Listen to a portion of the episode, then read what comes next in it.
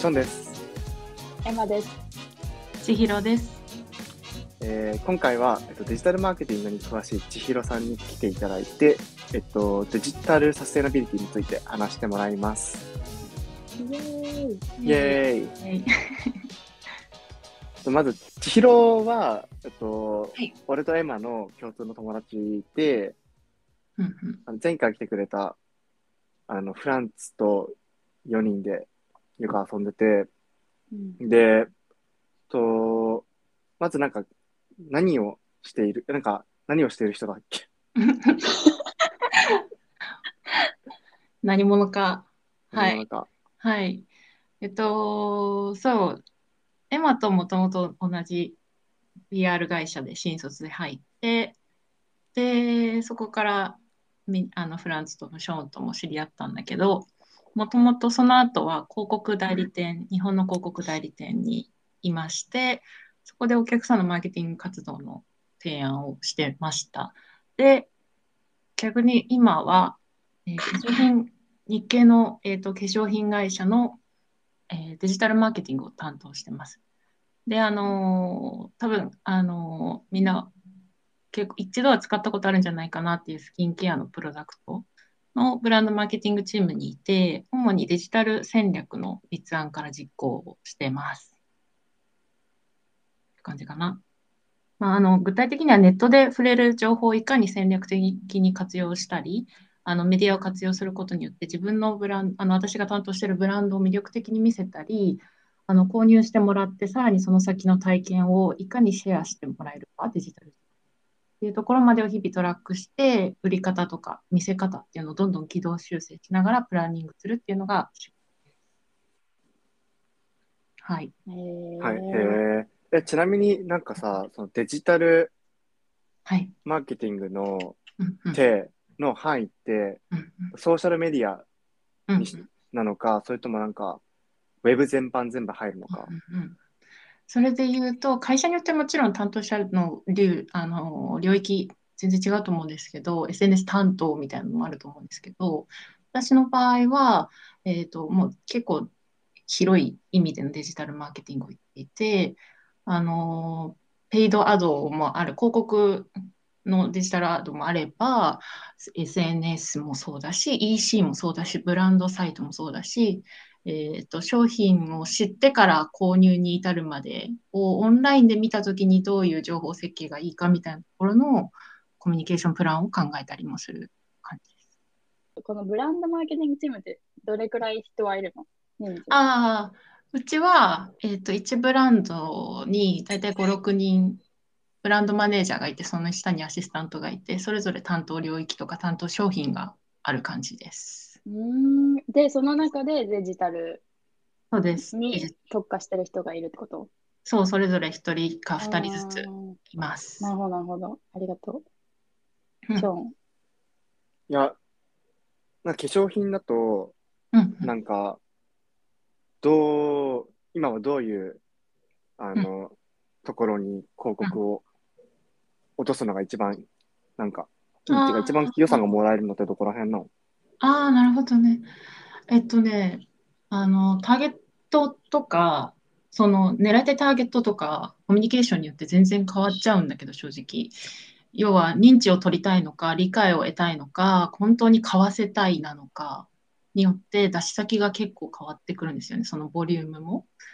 ただ、まあ、スキン、あ、まあ、化粧品、プロダクト全般で、まあ、わかりやすく、なんだろう、投資のトレンド広告の、広告投資のトレンドで言うと、動画メディア。わかりやすく言えば、まあ、TikTok もそうだし、もっとあの言えば、インスタや GDN って言って Google ディスプレイネットワーク上のあの動画配信。で、大体た最近は、まあ、YouTube でも縦長の動画が配信できるようになったので、うん。例えば TrueView って言われるあの15秒スキップできないやつもあれば、6秒っていうのバンパーっていうあの完全視聴を強制視聴させるようなものが。まあ、そういうその出し先はいろんなとこあるんだけど、まあ、やっぱり動画で見せるっていうのはトレンドかもしれないですね。なるほどへー面白じゃあその動画から取れるなんかユーザーの情報とかをうんうんうん。使ってというか、うんうんうん。使える範囲で使って、うんマーケティングして、マーケティングしていくっていうか、認知取ったりとか、購買につなげていくっていう感じなのか。うんうんじゃあそういう中でなんか、その、今回はデジタルサステナビリティはい。について、今回話してくれるっていうことなんだけれども、なんかそもそもデジタルサステナビリティって、うん正。直あんまり聞聞き慣れない言葉なんだけど、うん。どういうことうん。ですか？はい。あの、結構言われ方というかワードは多岐にわたるので、今回分かりやすいワードを一つ選んでるんですけど、結構エシカル DX とかデジタルグリーンエクイティ、デジタルグリーンエクイティとかっていう言われ方をするんですが、まあ意味としては大体一緒で、えっと、近年、まあ、この企業活動そのものがどんどんデジタルトランスフォーメーションしなければ経営上勝てなくなってきてる。っていう、まあ、特にこのコロナ禍で、特に EC 化率がどんどん伸びていて、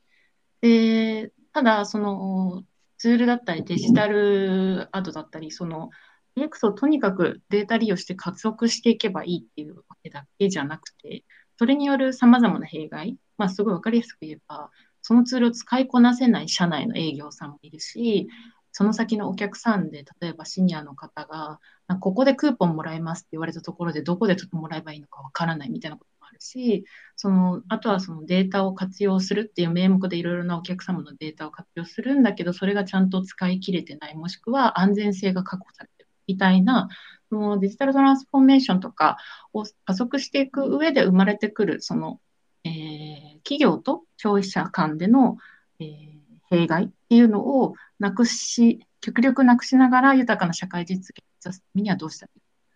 っていうところで生まれてきた今トレンドワードになります。じゃあなんか、普段なんかサステナビリティって大枠で使ってる言葉だとなんか結構環境に関するものが多いけど、それとはちょっと違うっていうこと。そう結構その持続可能なっていうサステナブルって持続可能性直訳するじゃない？でそのそういう意味でその持続可能でかつ、まあ、ポジティブにかつ豊かな社会実現を促すためのデジタルトランスフォーメーションをどう企業と消費者間で実現するっていう意味合いで使われているかなるほど、なるほど。あとはまあシンプルにデジ AI のデータ解析とかするとすごい通信量を使ったりとか機機材も必要なのでそれに対する電気代とかあのなんだろうなっていう環境の面も特に制作会社あのなんだろうな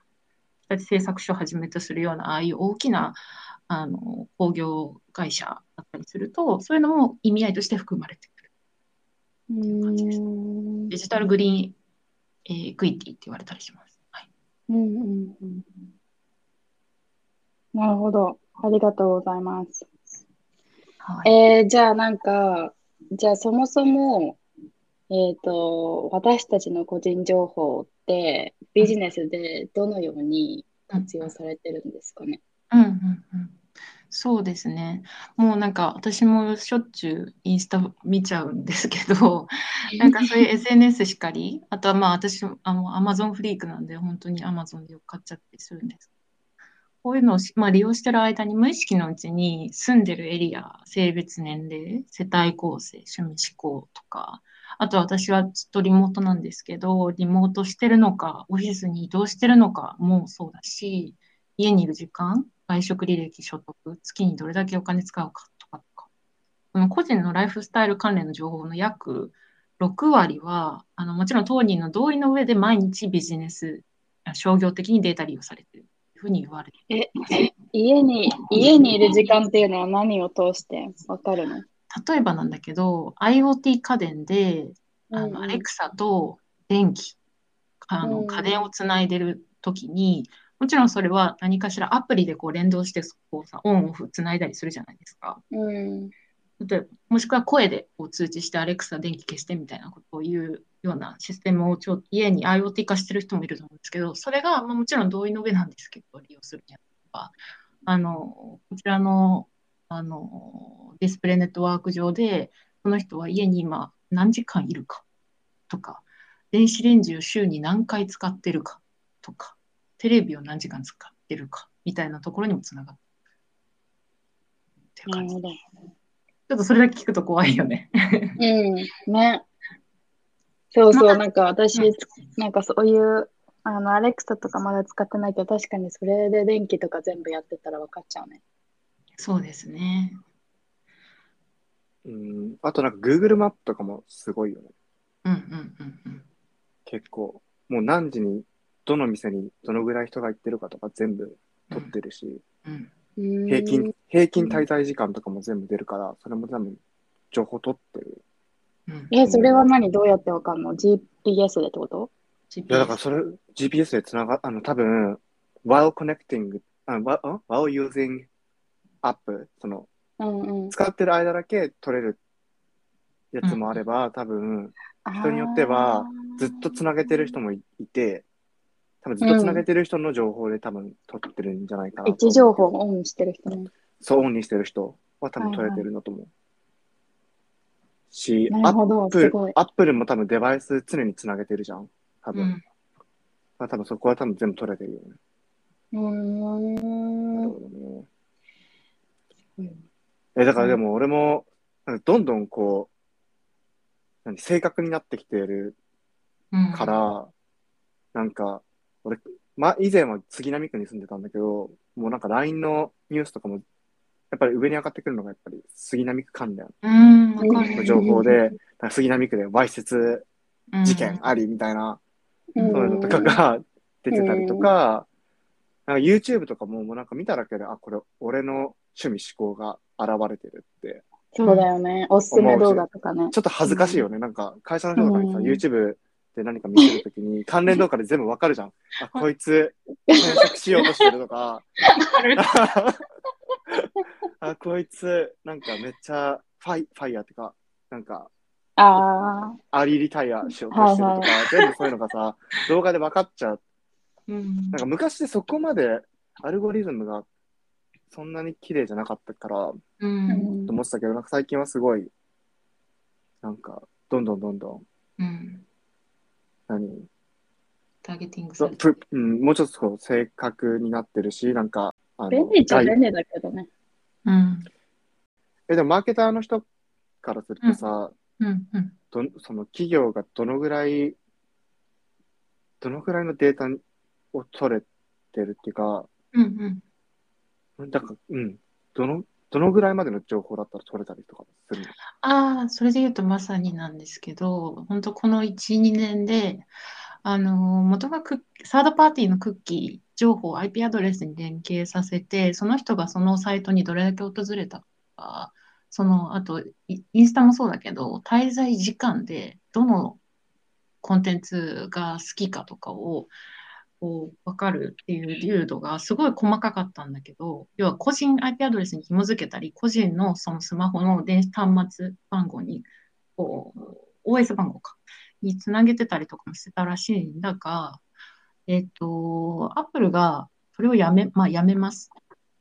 たのが1、2年前かな。その要は個人の IP アドレスまで接続することによって、もうどこの誰かまでほぼ分かるような状態になっちゃうと、すごい問題意識を感じて、まあいろいろな反対運動もあって、真っ先にアップルがはやめたことによると、アップルの OS につなげなくなるわけですよ。で、その結果、去年も Google がサードパーティーのクッキー情報を汲み取るっていうことを、えっと、部分的にやめますというふうに規制をする、規制をし始めるようになった。そうなると、すごいわかりやすく言えば、Google 傘下の YouTube の動画配信ってどうなるの？っていうので一一瞬、我々マーケターはざわついたんですよね。で、要は私たち、こんなにデジタル予算に投資して、それがやっぱり Google に集中してたりもするの。Facebook、Google、Instagram とかに対して、じゃあどうするのっていう話になったんですけど、それは個人は特定されない。その IP アドレスに紐付けない。ただし、そういう属性の人たちがこのエリアにどのぐらいの人数で人口でいるみたいなところまでをの流度で抑えるっていう、ちょっと分かりづらいかもしれないんだけど、できる限り個人人物の特定はできないような流れで、えー配信をするっていう流れに今、導流としてなってます。えじゃあその会社側から個人が特定できないだけで、例えばなんかこの A っていう人は、うん、あのあ、それもできないのか。なんか A っていう人はこの情報をよく見てるなとか、うんうんうん、個人ごとの情報が会社側から取れなくなったってこと？あ、そうそうそうそうそう。個人単位では取れない。し、スマホの端末単位で取れない。ただ、それは広告配信、ウェブブラウザ上の広告配信の話、あとは、まあ、Facebook、Google 系のアプリの話であって、他アプリは、その使ってる間は GPS で接続されちゃうとかっていうのはまた別の話なので、さっき話してたような、今どこにいるかの GPS の判別はアプリ単位で分か分かっちゃう場合、それは引き続きバレちゃう。なるほど。うんまあ、ただ、もちろん私たちのようなマーケターって、同意のもといただいた情報をすごく慎重に取り扱いながら、あのサービスのパーソナライズ化だったり、こうより良いプロダクト開発のために、その消費者がデジタル上でどういう声を、ポジティブなのか、ネガティブなのか、その中身は何なのか、シェアオブボイスって言われるものを吸い上げて、商品開発チームにフィードバックしたりとか、店頭でもデジタルでもどこにいてもスムーズに買いたいっていうニーズに合わせて、購買できるようなロジスティックスを整備したりとかっていうところをまでつなぎます。はい。はい。え、それってなんか消費者側からしたらどういうリスクがあるの？ああ、リスクの方で言うと、そうだね。なんか、もう、うん、でも本当に今まさに話してたことで、そもそも知られてる状態が気持ち悪いっていう倫理的な話の危惧もあるし、あとはもう一つ、情報、あのターゲティングによる特定情報からの阻害、孤立の問題がすごい大きいっていうふうに今は言われてて、例えば、所得が低いって推論されたユーザーは、ターゲティング広告によって高級商品、ラグジュアリー商品やさそのサービスに関する情報への接触が少なくなったり、かなりアクセスがしづらくなると。これって結構怖くて、どんどんターゲティングされると、自分が知ってる世の中の情報って、自分が興味ある井の中の蛙情報になっちゃう。で私もツイッターとか開くと、あなたが好きそうなユーザーによる投稿ですみたいな。出てくるね。あまあ、アマゾンも開けば有名な、有名ライクみたいな感じでさ、あなたが好きな商品も、もちろん同じアルゴリズムなんだけど、どんどん仕事関係とか化粧品情報にばっかり溢れるタイムラインになってたりとかするから、結構嫌だなと思って、そのもっとアートとか、例えばサイエンスとか、全然自分が日頃やらない今日ことを知りたくて、情報を得に行ってるのに、全然そこが流れてこないみたいなことになりなるほど。そう。っていうのが、若い頃からこういうスマホ環境で過ごしてると、もう個人の趣味思考とか、アクセスできる情報もどんどん狭まってあすごく問題意識されてますね。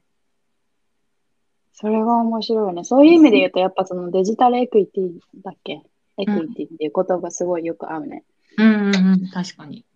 まあ、なんかこう、今、ざーっと話したなこと、その個人情報の問題みたいなところって、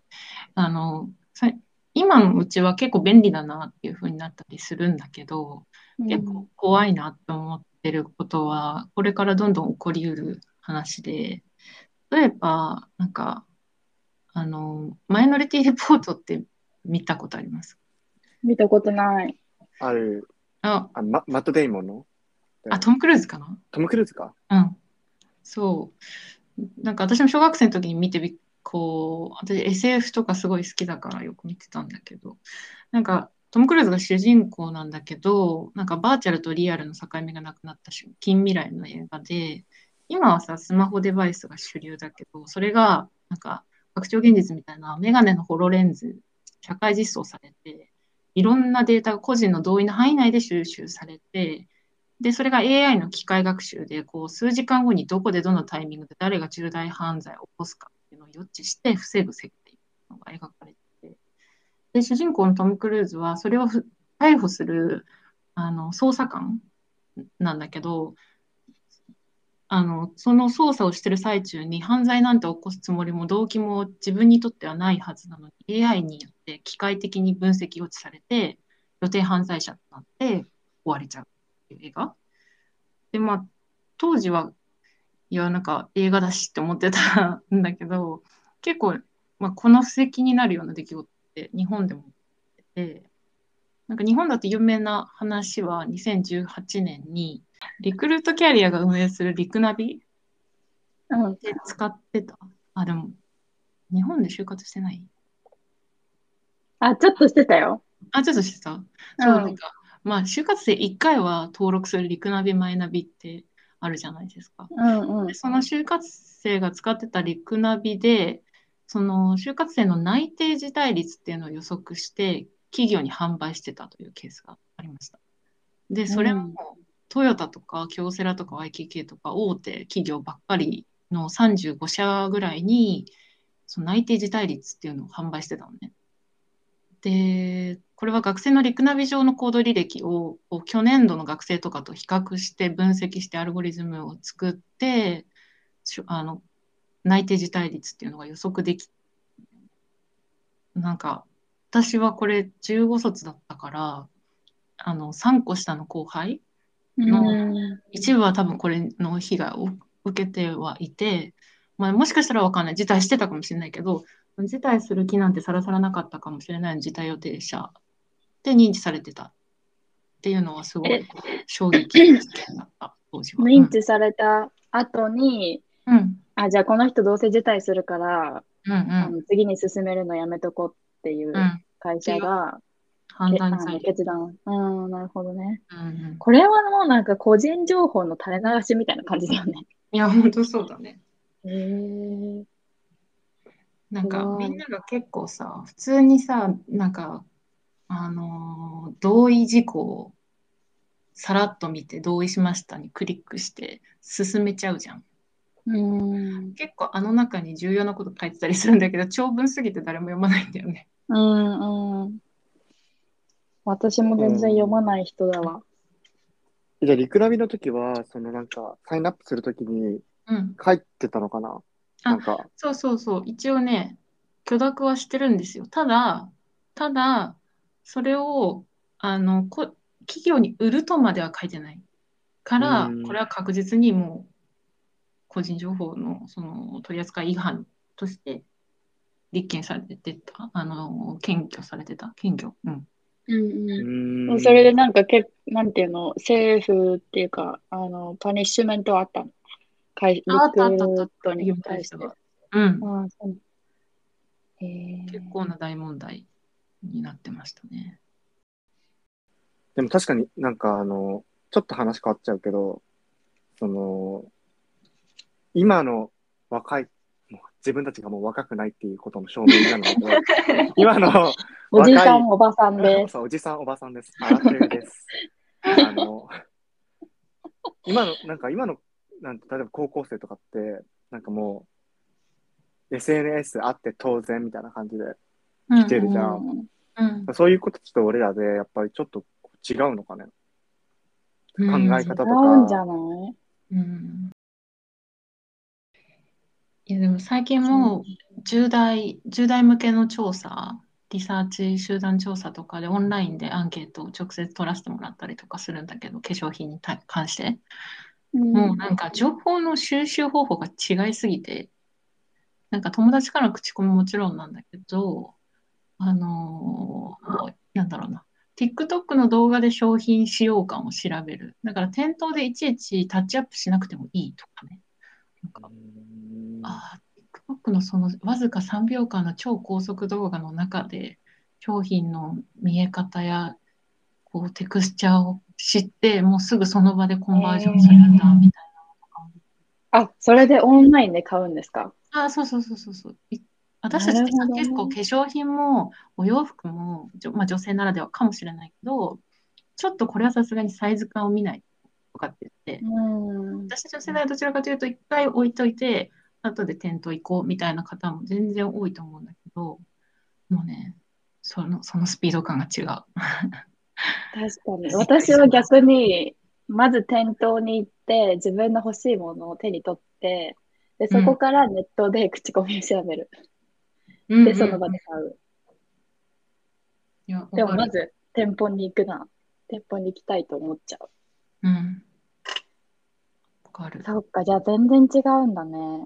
うん消費行動っていううんか、ああ購買と、行動？なんか買おうと思った時には売り切れだった商品を諦めずにメルカリとか、その、そういう第三者サイト、オンラインサイト上で、とにかく調べ上げて買う。新品じゃなくてもいいみたいな。だからもう、購入へのフローが全然違うんだよね。発想の仕方も。面へ白いと思う。でも購買行動こも違う、う、うん。あ、ごめん、違うかもしれないけど、なんかさ、今の TikTok、なんか姉に、俺 TikTok 持ってないんだけど、なんか姉が TikTok 好きで見せてもらうと、なんかさ、すごい高校生がさ、うんなんか踊ってるとか、なんかそういうのがあるじゃん。うんで、なんかみんなすっごい顔、顔面偏差値高いじゃん。うんでさ、なんか俺らの時って多分、なんか本当にいても読者モデルとかうんのレベルぐらいでしか、なんか、いなかったけども、なんか、今の子たちって、なんか、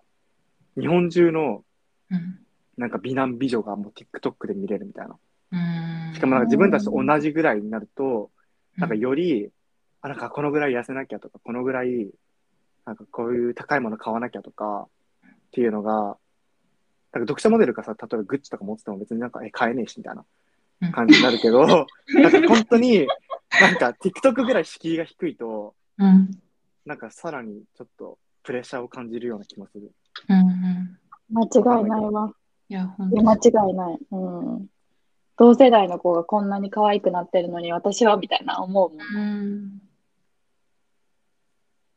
ね。いや、でも今の子たちの方が、俺本当、俺の中高もうめっちゃ芋だったけど、だから今の子たちってうん。めっちゃ実は垢抜けてる可能性もあるよ。うんうんへえ、なんかそれも結構悲しいけどね。なんか周りに、周りの ex expectation に合わせて自分を変えないといけない人生ってちょっと大変、なんかうん。いや、うん大変。辛いよね。中高生ってそういうもんじゃない？割と。だけど、そのレベルが高すぎるんだよね。うん。うーん。え、私は中高、小中高全然なんか他人、なんか今までの人生そうだけど、なんか全然他人のこととかは気にしてこなかっ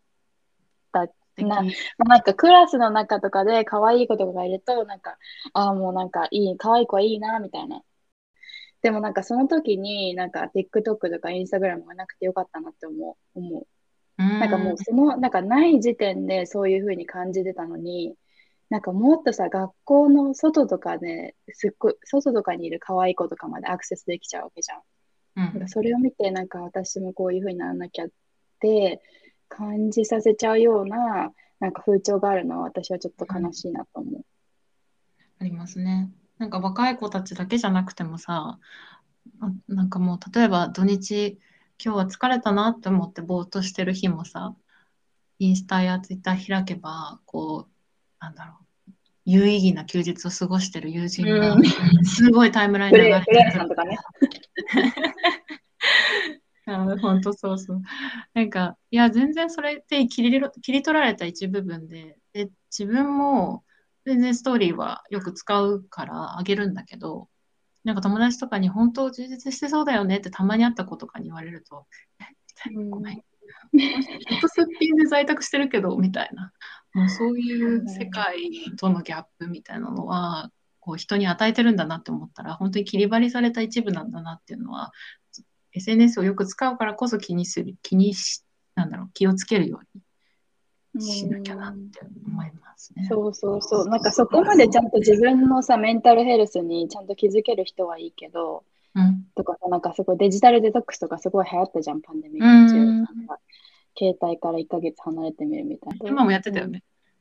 うん、そうそう。私も1ヶ月くらい見なかった、もう辛すぎて。うんうん。なんか、そこまで、なんていうの、その先に行く前にちゃんと自覚してストストップできるならいいけど、やっぱりその先、なんもうすごいその後、なんていうんだろうな、それを超えて鬱になっちゃうケースとかもやっぱりあるからさ、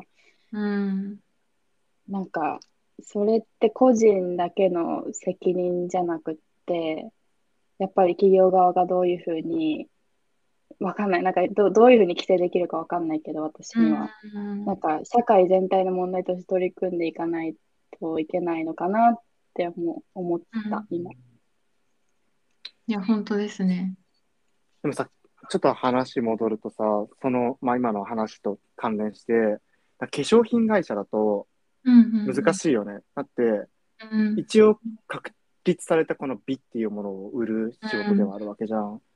だから、なんていうの、肌ボロボロで、もう 自分が、内側が美しければハッピーみたいな感じで送っても、なんていうの、売り上げにつながんない そうだね。し、だから、まあ、ある程度の、なんかじゃあ、日本だったら肌がうん。白くて、うん。うん。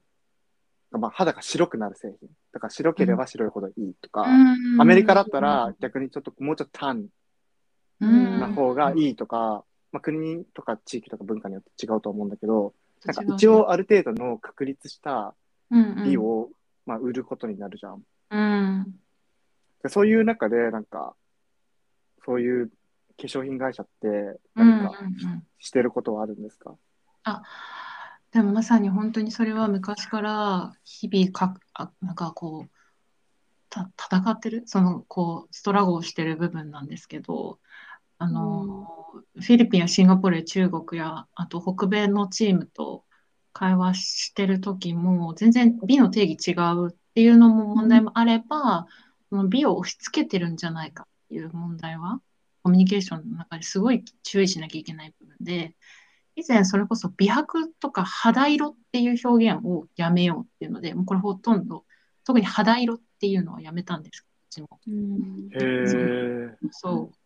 あのー肌の色、肌色とかって、イコールベージュ、その、なんだろうな、クリーム色とか言われるもの？って言われたら、うん。例えば黒人の人や、こう、私たちみたいに黄色人種もいれば白人もいて、肌の色って全然定義されるべきじゃない、多種多様なのに、なんでその確立された一般的な肌色っていう肌番号があるんだろうみたいな。うん。本当に内視されて、やっと日本でも、まあ、日本ってやっぱりどうしても、なんだろうな、単一文化だから、あんまりもともと気にされてなかったんだけど、し、ファンデーションの色味も本当に色番号が極端に少ない国なんだけど、アメリカとか行けばもう24色とか35色とか。もうね、選ぶの大変だよ、アメリカで逆に。どれを選べばいいのみたいな。白でもさ、明るい色でもめっちゃあるから。そうだよね。そいや逆に、ね、私もわ楽しい、からない面白いと思っちゃった、本当に。う。うんいや、そうだよね。選ぶ側大変だよね。うん、大う変。ん。まあでもまあね、それをなんか多様なね、あの人種に対応してるからいいんだ、いいってことなんだけど。うん。うんあとなんかさ、ダブだ、ダブだったっけ？なんかさ、どこの会社か忘れちゃったけど、なんかちょっと前にさ、なんか、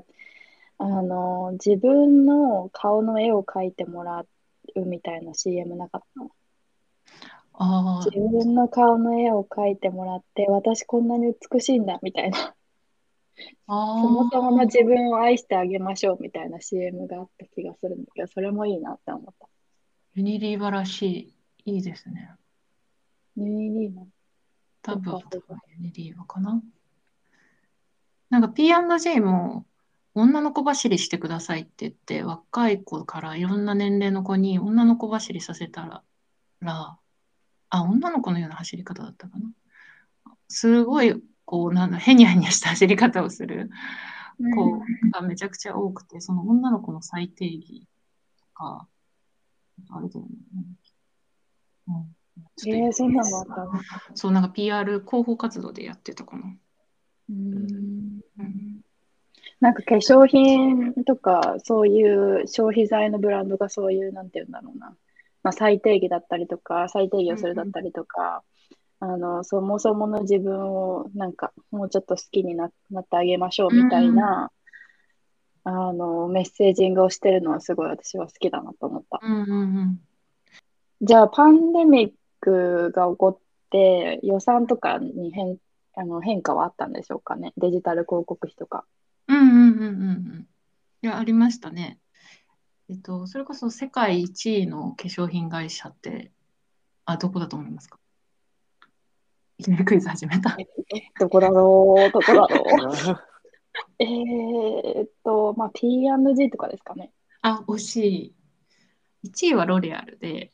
そのロレアルなんかは広告予算をもう7、8割はデジタルに寄せるっていう、もうオフィシャルに公表してます。これってすごすぎることで、私もびっくりしたんだけど、やっぱり P&G もユニリーバー、その世界2大広告主がどこに広告予算を割いてるか、やっぱり数年まではずっとテレビだったんですよね。あとは OH かな。もうとにかく予算が高い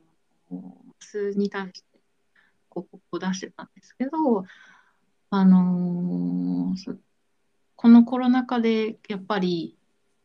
パンデミックが起きて、デジタル、あの OMO って言ってオフラインマージーズ・ウィズ・オフラインって言うんだけど、オンライン、あ、オフライン上、要はリアル世界でのライフスタイルにプラスアルファでオプションとしてデジタルがつくっていう今までの考え方から、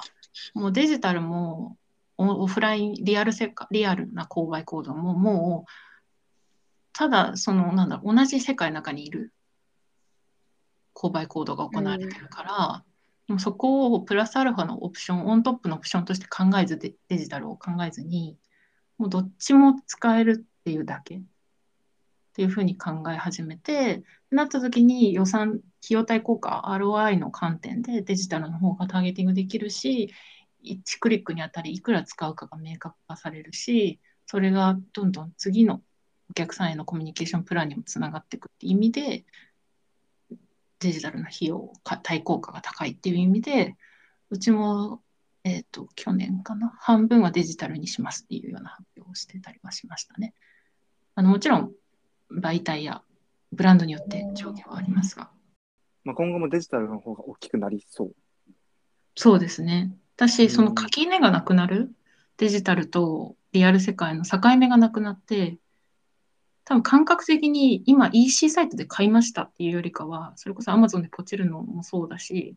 ラッシュボタンとかもあったと思うんだけど、でも普通に生活の中でただ買ったっていうだけで、それがデジタルか店頭かオンラインかオフラインかっていう境目が多分認識意識の中でなくなってくるっていうふうに話してますね。意識してない、もはや、消費者は。なるほど、なるほど。うん、まあでも、なるほどね。でもそういった中で、じゃあ、その、今後、まあデジタルサステナビリティを、なんかこう担保するために、なんか実際に企業がやってることって、具体的にどういうことがあるんですか、事業会社側の取り組みとしては、まだまだ DX、DX って言いながらも、それを使う側のリテラシーが追いついてなかったり、あとはまあ、私たち事業会社、メーカーって、卸して、卸している先の販売会社さんがいるので、すごいわかりやすく言えば、例えば、松本清さん、お得意先ですが、あとは百貨店にあるような化粧品コーナー。だったら、それこそ大丸さん、伊勢丹さんとかがお客さんだったりするんですけど、そういうところでの美容部員さんのコミュニケーションとか、彼らの、彼女たちのデジタルリテラシー、それを説明する力、いや一緒に使ってもらう力、一緒に盛り上げる力みたいなところが、まだまだ追いついてなかったり、その先の例えばシニアのお客さんだったら、それを実際に使いこなすっていうところがまだまだ分からなかったりするので、それを説明するツールだったりが、まあ、意外と紙だったりするんだけど、そういうのが。あの本当にコミュニケーション一歩一歩において、これって本当に使いこなせるとか、これって本当にこのカタカナ通じるとか、あとは、このお客さんからいただいたデータって、いただいただけで満足してませんか？とか、あとはその倫理的な問題で、その、これって多様性をちゃんと鑑みられてますか？とか、私たちもツイッターや SNS でこうコミュニケーションするときに、この前もいい夫婦の日ってあったんだけど、11月29日。で、ツイッターとかよくそういうなんとかの日をよく活用するんだけど、その時に、あの、旦那さんにとか奥さんにって最初書いてたものをもうパートナーにっていうふうに切り替えたりとか、あの、男だから青、女だからピンクみたいな色彩を使ったクリエイティブを使ってた時に、それってちょっと違うんじゃないとか、あの、もちろん全てを否定する必要はない、オールドタイプがいい場合もあるけれども、そういう一個一個のクリエイティブの部分から実際にお客さんとのタッチポイントになるあの販売員さんのコミュニケーションまでを全てコミュニケーションを監督する立場のマーケティングの部署もそうだし、あとは社内で倫理委員会みたいなのがあって、そこが、あのー、デジタルの部署と連携することによって、一回一個一個の施策がちゃんと倫理的にあのクリアになってるかっていうのをチェックバックしてるっていう、特にそういう部分が毎年こう厳密化されて、一個一個こう慎重にチェックバックするようになってるっていう感じです。回答になったかな？うん。そうなんだ。めっちゃちゃんとしてる。ありがとうございます。でも大企業だからね、なんかそれぐらいやってほしいっていうところはあるけど、なんか中小企業だとそこまで手が回らそう、回らなそうじゃない？いや、本当そうだね。いや、なんだろう、逆にさ、今さ、誰でもさ、ベースとかでさ、オンライン決済ができるようになった結果、誰でも通信販売ができるようになったのね。だから、あのー、誰でも商品作って、なん、なんなら、なんだろうな、手作りアクセサリーを販売するみたいなことから、ブランド立ち上げて、化粧品を売るとか、OEM って言われるもので、あの、工場のラインをお借りして、その製造を要は工場側にお任せして、ブランディングやパッケージングだけやって販売するみたいな。全然できちゃう。うその販売へのハードルがどんどんオンラインのこう工場によってしやすくなる。っていう、その弊害として、そういうコミュニケーションの部分とか、チェックバックが全然できてなかったり、中小企業もそうだし、若い子たちがどんどん起業することが全然今トレンドになって素晴らしいことだと思うんだけど、ブランディングの仕方がちょっとその若い世代、もしくはその創業した人の凝り固まった世界の中でしか、こう、良しとされない倫理観で商品コミュニケーションしちゃったりとかで問題になったりとか。っていうのはあって、最近日本も、あの、薬事法がもうちょっとストリクトになってましたね。ええ面白い。もうなんかずっと喋ってられるわ、これ。だいぶ語っちゃいましたね。すごい。はい。ってことで、本日はありがとうございました。えー、最後に、なんか一言、聞いてる方に。私もお客さんに、本当に、お母さんお、お客さんの皮膚に関わることをしてるので、本当に気持ちが引き締まってるんですけど、そんな中でもデータ活用しながら、どんどんオンライン化を進めなきゃいけないっていう、こう、両極端な立場にいるので、こう、まあもちろん私もそうだけど、みんなも、企業側の目線も、あとはそれを使うユーザー側の目線も、リテラシーをある程度日々高めるっていうところが、すごく今後大事になっていくし、その、あの個人情報の観点で言えば、